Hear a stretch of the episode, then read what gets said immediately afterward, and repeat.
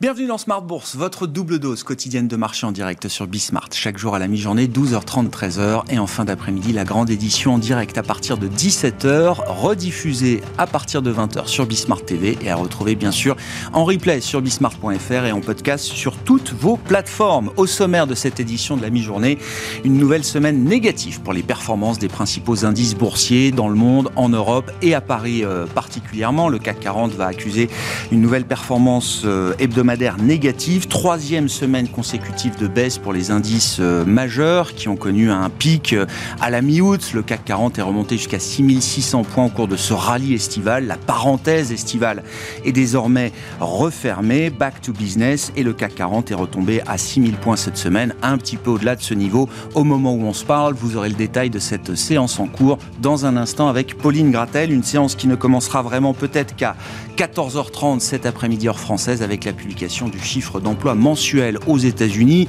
Un chiffre qui a toujours été important euh, pour les marchés, pour les investisseurs et pour les banques centrales, mais qui est désormais le chiffre important, le plus important peut-être euh, même en prévision de la prochaine réunion de la Réserve fédérale américaine qui se tiendra les 20 et 21 septembre. On avait eu un chiffre de création d'emplois spectaculaire au mois de juillet, plus de 500 000 créations d'emplois. On attend des créations encore très fortes, hein, autour de 300 000 peut-être, selon le consensus, la moyenne des attentes des, des économistes. Mais attention, hein, après la surprise du mois de juillet, on pourrait avoir aussi peut-être une petite correction de ces euh, créations d'emplois spectaculaires qu'on a pu observer euh, le mois précédent aux États-Unis. Réponse donc à 14h30. Et puis dans cette demi-heure, nous évoquerons euh, également l'investissement immobilier avec le directeur général de Sofidi qui sera avec nous en plateau.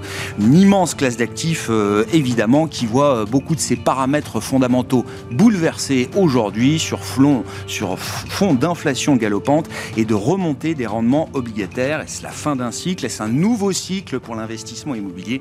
Nous en parlerons donc avec Jean-Marc Peter dans quelques minutes.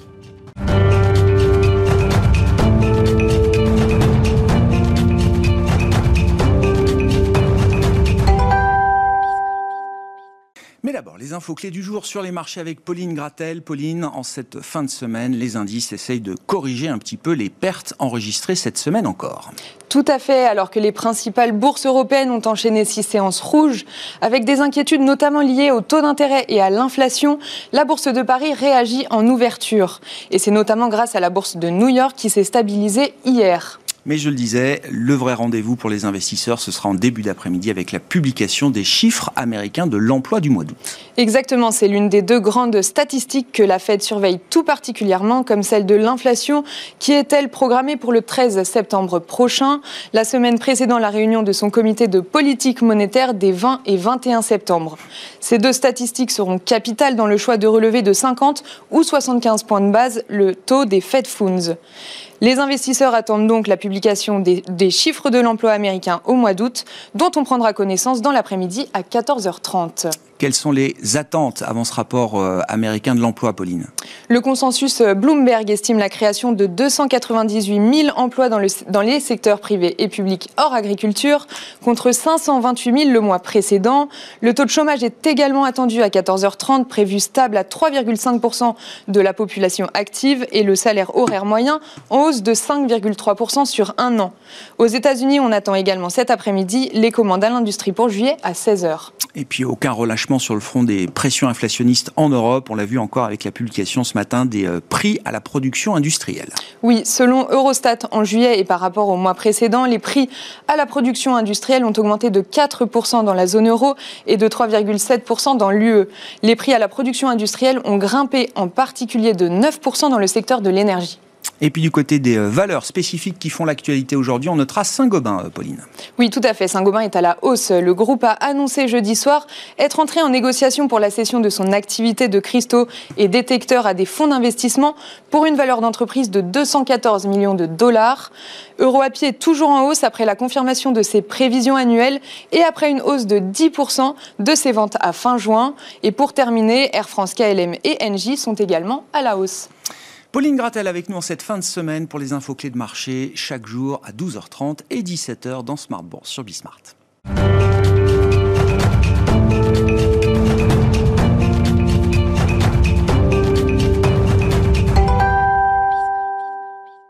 Mouek est avec nous euh, en visioconférence pour entamer cette émission, chef économiste du groupe AXA. Bonjour et bienvenue euh, Gilles. Ravi de vous euh, retrouver pour cette saison 3 de, Smart Bourse bah, qui redémarre à peu près là où on a laissé les choses avant l'été, c'est-à-dire les réunions de Banque Centrale et celles de la BCE la semaine prochaine. Si on remonte une semaine en arrière, à la même heure, Gilles, l'idée d'une hausse de 75 points de base était encore une hypothèse minoritaire. Et puis, ballon d'essai, discours d'Isabelle Schnabel à Jackson Hall, hein, qui a été mandaté pour porter la parole de la BCE lors de ce symposium, les derniers prints d'inflation euh, à la consommation, à la production industrielle, et tout ça nous fait dire aujourd'hui que si la BCE ne montait que de 50 points de base la semaine prochaine, ce serait une surprise.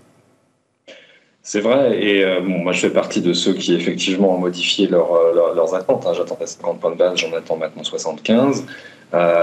pour une raison tactique assez, assez simple qui est que si euh, une majorité du Conseil des gouverneurs n'avait pas déjà fait mouvement vers les 75 points de base, en réponse au, ballon d'essai dont vous parliez, je pense qu'on aurait déjà eu des prises de position publiques qui euh, auraient indiqué qu'en fait le, débat était, dur. Le débat ne semble pas difficile. Personne euh, au sein du Conseil des gouverneurs n'est sorti pour, essayer d'éteindre ce micro-incendie-là. Donc c'est sans doute 75 points de base. La vraie question pour moi, c'est n'est pas vraiment le, les 75 de, de, de, septembre, c'est peut-être pas non plus le mouvement du mois d'octobre, c'est plutôt là où on est à, la fin de l'année et le vrai débat, j'ai l'impression, qui est en train de, se construire au sein de la, de la BCE, c'est de savoir si une fois qu'on a envoyé les taux directeurs euh, dans un territoire dit neutre, alors neutralité, ça commence à à peu près 1% et ça va sans doute jusqu'à 2%, est-ce qu'on s'arrête? Est-ce qu'on prend le temps de vérifier comment l'économie euh, et comment l'inflation réagit sur le durcissement des conditions monétaires et financières, ou est-ce qu'on continue avec un rythme de durcissement très, très, très fort. Et à Jackson Hole, par exemple, euh, c'était pour moi assez clair que Schnabel était en faveur d'une poursuite à un rythme rapide de la remontée des taux, alors que quelqu'un comme Villeroy de Gallo, par exemple, dit OK pour aller plus vite jusqu'au niveau neutre. En revanche, après, prenons notre temps et regardons comment évoluent les choses. C'est maintenant là où se situe le, débat, j'ai l'impression, à, la BCE. Mais là, on est dans une, optique où on essaie d'arracher le sparadrap le plus vite possible et voilà, de, de ramener les taux vers, vers 1% euh, relativement rapidement. Est-ce que la, dans son discours, la BCE est prête à nous expliquer que oui, elle va devoir continuer de monter les taux, au moins jusqu'au taux neutre? On verra comment le, débat s'enclenche euh, ensuite, y compris si la zone euro est peut-être même déjà en train d'entrer en récession euh, aujourd'hui. Est-ce que c'est une explication qu'on peut attendre de la part de, Christine Lagarde? Ça fait mal. Aucun banquier central n'a envie de, de, dire ça, euh, évidemment, quand il quand il parle de sa, sa politique monétaire. Mais visiblement je reprends. Alors, c'était un entretien d'Augustin Carstens, le, patron de la Banque des règlements internationaux Financial Times. Il est convaincu qu'il faut quand même que dans ces moments difficiles, les banques centrales expliquent le plus clairement possible ce qu'elles font, pourquoi elles le font et quelle est la, nature aussi de l'inflation. Il ramène le débat à la nature de l'inflation, qui est un débat qu'on veut plus avoir aujourd'hui. Le niveau de l'inflation, effectivement, euh, oblige à agir, mais le débat sur la nature de l'inflation est complètement occulté aujourd'hui, je trouve. Alors c'est vrai que, enfin, moi j'étais assez arc-bouté sur l'idée qu'on avait une inflation européenne qui était quand même euh, d'une nature assez différente de l'inflation américaine. On a une inflation américaine qui certes est impacté par des chocs exogènes, par ce qui s'est passé sur le prix du pétrole, etc. Mais c'est quand même essentiellement une inflation domestique liée au fait qu'il y ait une erreur de politique budgétaire aux États-Unis avec un, stimulus en fin de pandémie qui a été trop important et qui a donc créé une surchauffe interne. Euh, alors que dans la zone euro, on ne peut pas parler de situation de surchauffe euh, avant la guerre en Ukraine, avant, l'inflation européenne reste majoritairement une inflation importé. Et dans ces conditions-là, normalement, le débat devrait être un peu différent. Sauf que, sauf que, et ça, c'était une information quand même intéressante euh, dans l'indice des prix à la consommation euh, du mois d'août, on voit un élargissement, en fait, de l'inflation à des secteurs qui jusqu'à présent y échappaient beaucoup. On a une inflation sous-jacente, c'est-à-dire hors énergie et, alimentaire, qui commence à accélérer. Et donc la BCE peut aujourd'hui, en tout cas les faucons à la BCE, peuvent beaucoup plus facilement dire attention, regardez ce qui se passe aujourd'hui. On a aussi une inflation endogène. Et donc remonter les taux, c'est un moyen de répondre à cette montée de l'inflation endogène. C'est un, avertissement, en fait, pour être à mon avis c'est clair, c'est un avertissement aux partenaires sociaux. Si en 2023, euh, vous laissez les salaires déraper, euh, il y aura euh, action encore plus dure de la part de la Banque centrale. Et donc, à la fin, vous ne gagnerez rien, parce que ce qui va se produire à la fin, c'est une récession dure. Va de toute manière sans doute avoir une récession politique monétaire ou pas à cause du choc gazier, mais en tout cas une récession dure qui sera amplifiée par la politique monétaire. Et donc faites attention, ne laissez pas se développer ces effets de second tour euh, qui transformeront une inflation qui est aujourd'hui majoritairement exogène en une inflation endogène. C'est ça le, discours. Il n'est, enfin en tout cas, pour moi c'est ça le discours implicite. Il n'est pas dit aussi brutalement que cela, mais pour moi c'est à ça que ça revient. Sur le fond de la, de la, crise gazière, de la crise énergétique, euh, Gilles, je, vois quand même une bonne nouvelle. Euh, L'Europe ne permettra plus jamais qu'une telle situation se reproduise. On va réformer la manière dont le marché euh, de l'énergie fonctionne en Europe. Ça, c'est sur un horizon moyen terme. Dans l'intervalle, il faut se préparer à quelque chose de dur, de très dur, qui serait de nature même peut-être à, euh, accroître encore le choc macroéconomique. Si on parle de rupture ici et là, euh, dans certaines industries, ça semble gérable. Est-ce que ça peut être une rupture euh, macroéconomique majeure dans les prochains mois? Alors, il y a une autre bonne nouvelle, c'est le fait que la consommation d'énergie, la consommation gazière en particulier, dans les pays les plus vulnérables et en particulier euh, en, Allemagne a, beaucoup baissé hmm. euh, ces derniers mois. Euh, et donc ça, si ça se confirme, ça permettrait d'anticiper un hiver un peu plus paisible que ce qu'on pourrait escompter, parce que quand on a fait tous ces calculs, et j'en ai fait aussi, pour essayer de voir si l'Allemagne et l'Italie pouvaient passer l'hiver sans trop de casse, en dépit euh, d'un arrêt complet euh, des fournitures de gaz russe, on le faisait sur une base de la consommation moyenne. Or, pour l'instant, il semble que les Allemands, les industriels allemands, aient réussi à réduire de manière assez significative leur consommation euh, de gaz. le point d'interrogation, il reste climatique. C'est-à-dire que même s'il y a des efforts positifs, si l'hiver est rude, euh, quelque effort qui puisse être fait du côté des industriels, on aura de toute manière une très forte augmentation de la consommation gazière via le chauffage des, des, particuliers. Et ça, ça se traduira euh, par des rationnements assez lourds avec des secteurs industriels qui devront s'arrêter, donc avec un choc euh, sur le PIB qui sera sans doute assez important. donc on reste dans cette incertitude-là. C'est-à-dire que si l'hiver est, doux, on peut sans doute passer dans des conditions un peu meilleures que ce qu'on avait en tête il y a juste un mois ou deux. En revanche, si l'hiver est rigoureux, là malheureusement, je crains euh, qu'on devra avoir une contraction assez significative euh, de la production industrielle, surtout en Allemagne, surtout en Italie, mais un peu partout, parce qu'il y a ce principe de solidarité européenne qui se met en place la France devra participer à cet effort de solidarité européenne, quand bien même notre situation gazière est plus confortable que celle des Allemands et des Italiens. Donc voilà, on va parler beaucoup de météo euh, dans, les, dans les mois qui vont venir. Oui, ce qui est un facteur, un aléa euh, supplémentaire effectivement quand on fait de la prévision économique euh, ou euh, de l'investissement également. Gilles, un dernier mot peut-être sur l'énigme du marché du travail américain, alors qu'un certain nombre d'enquêtes montrent quand même un, un, slowdown, un ralentissement de l'économie américaine. Je ne parle pas de récession à ce stade. On a vu des chiffres de création d'emplois spectaculaires. Un demi-million d'emplois créés au mois de juillet. On a plus de deux postes ouverts pour un demandeur d'emploi aux États-Unis. C'est une, situation de tension inédite. On verra le chiffre de création d'emplois du, mois d'août, mais euh, la moyenne des économistes attendent encore un chiffre très très fort. Oui, c'est quand même ça l'un des, des problèmes que, le marché euh, va avoir dans les, dans les semaines et dans les, les mois qui viennent, qui est que la Fed, enfin, il n'y a plus de forward guidance, ni du côté de la Fed, ni du côté de la BCE. Et la Fed nous a dit même explicitement, écoutez, on va vraiment regarder de très très près euh, les euh, données macro telles qu'elles vont arriver dans euh, les, les, mois qui viennent pour, pour, pour, faire notre, notre idée, et on va regarder surtout le marché du travail. Ce qui veut dire que chaque publication de ces fameux payrolls va devenir absolument encore plus centrale que d'habitude. Or, euh, alors ça, c'est une expérience qui. Ça fait 30 ans que je fais ce métier-là, et il n'y a rien de plus fragile et rien de plus volatile qu'un indicateur payroll. C'est une donnée qui est extraordinairement révisée. Et donc, on peut avoir des mouvements très brutaux sur les marchés euh, parce qu'on aura une surprise à la hausse ou à la baisse euh, sur les payrolls. Et malheureusement, ça arrive très, très souvent. Et pour l'instant, c'est vrai qu'il y a un divorce entre les enquêtes, par exemple les enquêtes ISM qui nous disent que les intentions d'embauche sont quand même en train de, en train de. On a eu une certaine remontée des inscriptions euh, à l'assurance chômage aussi. Ça reste modéré, mais on n'est quand même plus dans les très très bas niveaux qu'on avait au mois de mars.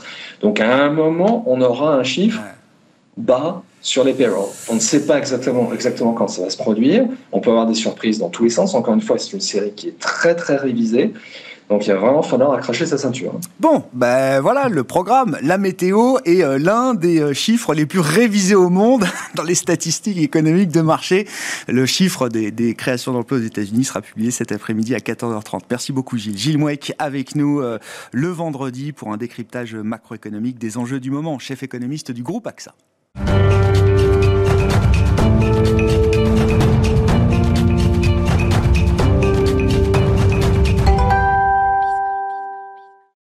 Plus grandes classes d'actifs euh, au monde qui euh, intéresse toujours particulièrement les Français. C'est le directeur général de Sophie, dit Jean-Marc Peter, qui est à mes côtés en plateau. Bonjour et bienvenue euh, Jean-Marc. Bonjour Grégoire. Oh, pour, dans le sillage de la discussion qu'on avait avec l'économiste d'AXA, à ce niveau d'inflation, de, stress généré par l'inflation, est-ce que l'immobilier offre encore une, une protection aujourd'hui? Oui.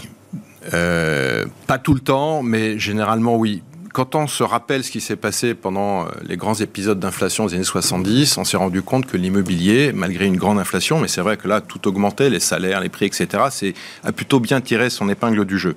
Car c'est vrai, l'immobilier, en théorie, protège de l'inflation, puisque les loyers qu'on touche sont indexés de, dans une très large euh, part euh, à l'inflation.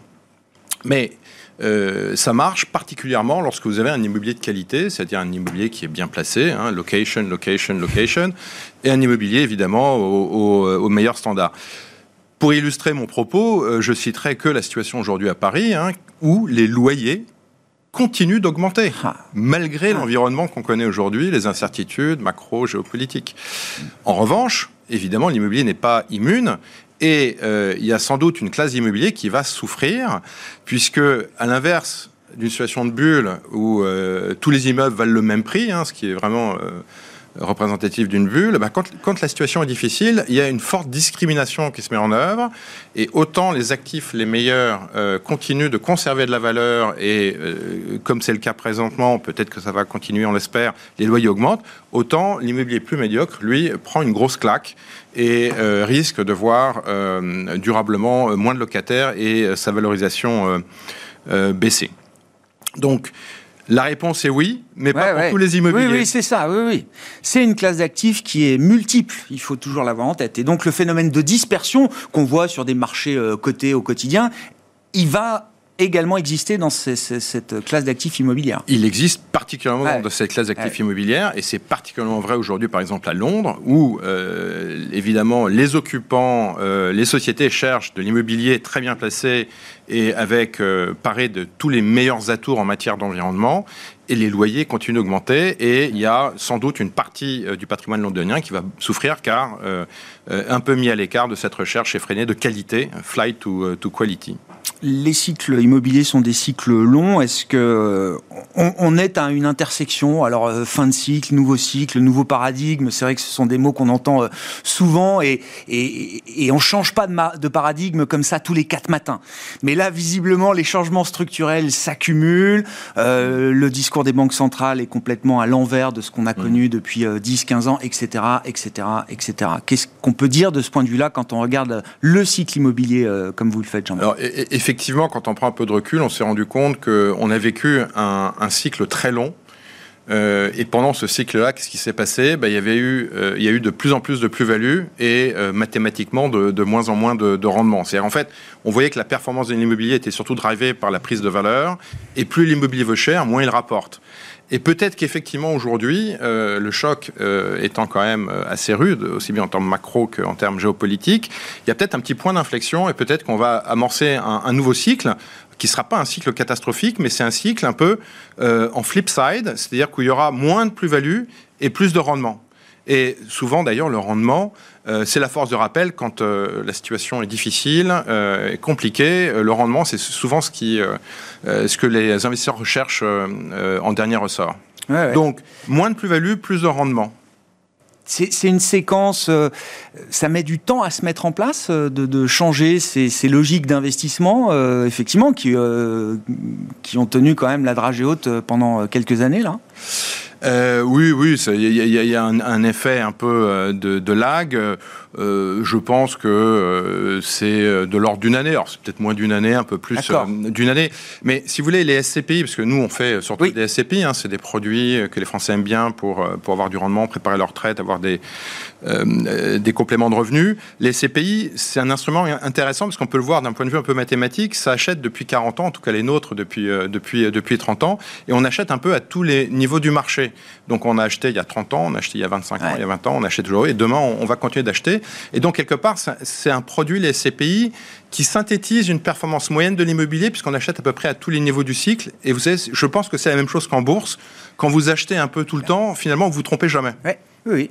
On, lisse effectivement ces points d'entrée, euh, comme on dit, et c'est une des manières les plus efficaces, effectivement, de s'en sortir sur des, horizons de temps qui correspondent évidemment à ceux de l'immobilier ou de, ou de l'investissement boursier, hein, qui est Exactement. Et puis, logiquement un investissement de temps long. Hein. Et puis vous avez aussi, comme en matière d'investissement, euh, la diversification hein, pour, pour mutualiser les risques, diminuer le risque. Et les SCPI, justement, l'idée c'est d'apporter euh, de l'immobilier fortement euh, diversifié, mutualisé, avec parfois plusieurs milliers, en tout cas c'est le cas chez nous, de, de, de, locataires. Donc quelque part ça maîtrise le risque.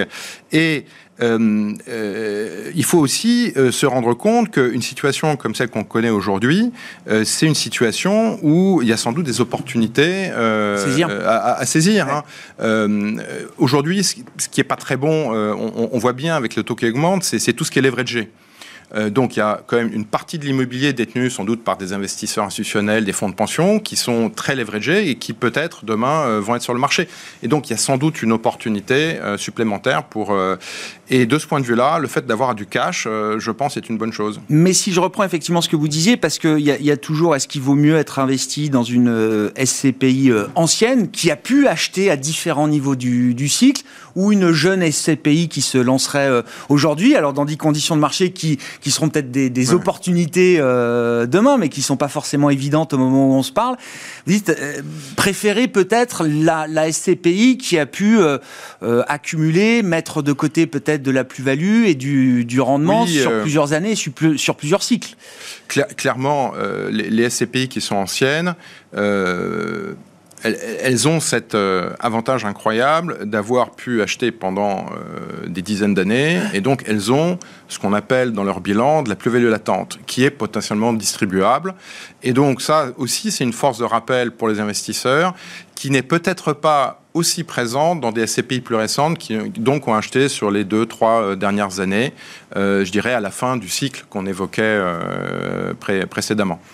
Euh, donc c'est vrai que les SCPI anciennes euh, embarquent un patrimoine euh, qui a été acheté pendant des décennies, généralement un patrimoine de qualité, et ce faisant, sont en capacité de pouvoir distribuer potentiellement des plus-values latentes qui sont sans doute plus importantes que des SCPI qui pourraient être plus, plus récentes. Mmh. Et donc de ce point de vue-là, pour ces véhicules, ces SCPI, il n'y aura pas de, chute du rendement à attendre. Enfin, la marche ne sera pas trop basse pour les rendements euh, qui seront servis là au terme de cette année. Euh, euh, Jean-Marc, j'ai pas de, boule de cristal, mais ma réponse, en tout cas sur l'année qui vient et sans doute sur sur l'année suivante, mais on ne sait pas non plus de quoi demain sera fait.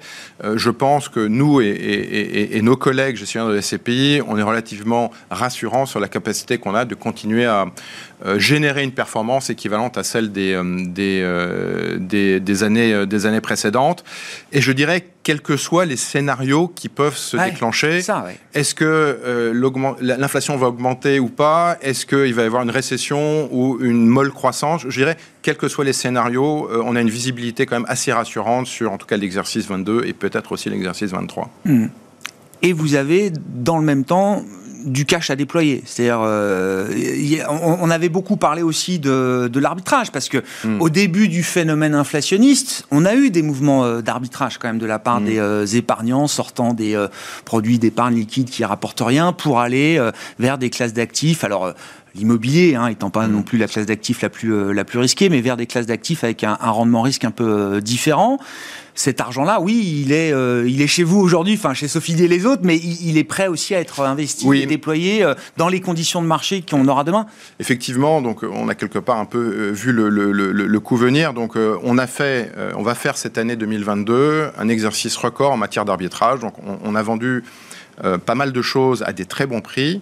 Euh, et d'un autre côté, euh, les Français sont toujours aussi intéressés par les CPI et ont continué d'investir de telle sorte que, en tout cas chez Sophie le, cash qu'on a à investir, et sans doute en profitant d'opportunités que la situation actuelle peut procurer, pour vous donner un chiffre, c'est à peu près 600 millions d'euros. Donc c'est un chiffre qui est assez important et qui permet d'être à l'affût des opportunités qui pourraient se présenter en France ou, euh, ou en Europe?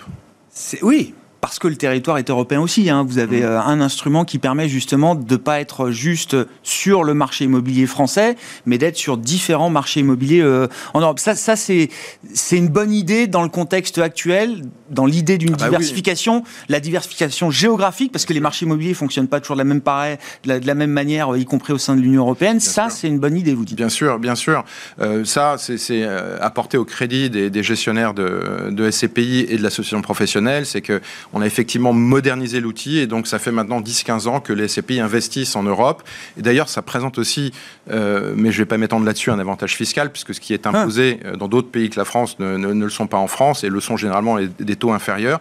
Et donc ça permet de, de mutualiser encore plus les risques et d'entrer dans des pays, dans des cycles immobiliers qui sont peut-être un peu décalés, de profiter de dynamiques propres d'un certain pays. Euh, il y a une époque, il fallait investir en Allemagne, on l'a fait, et les loyers ont, ont, fortement progressé, les valeurs aussi il fallait investir aux, Pays-Bas. Euh, aujourd'hui, euh, sans doute, il y a d'autres pays en Europe qui, euh, qui méritent qu'on s'y intéresse et qu'on y investisse de façon, de façon, mais toujours être très discipliné et, toujours le grand principe de l'immobilier qui est triple, c'est location, location, location, emplacement, emplacement, emplacement. J'ai mis hein, la discipline comme stratégie.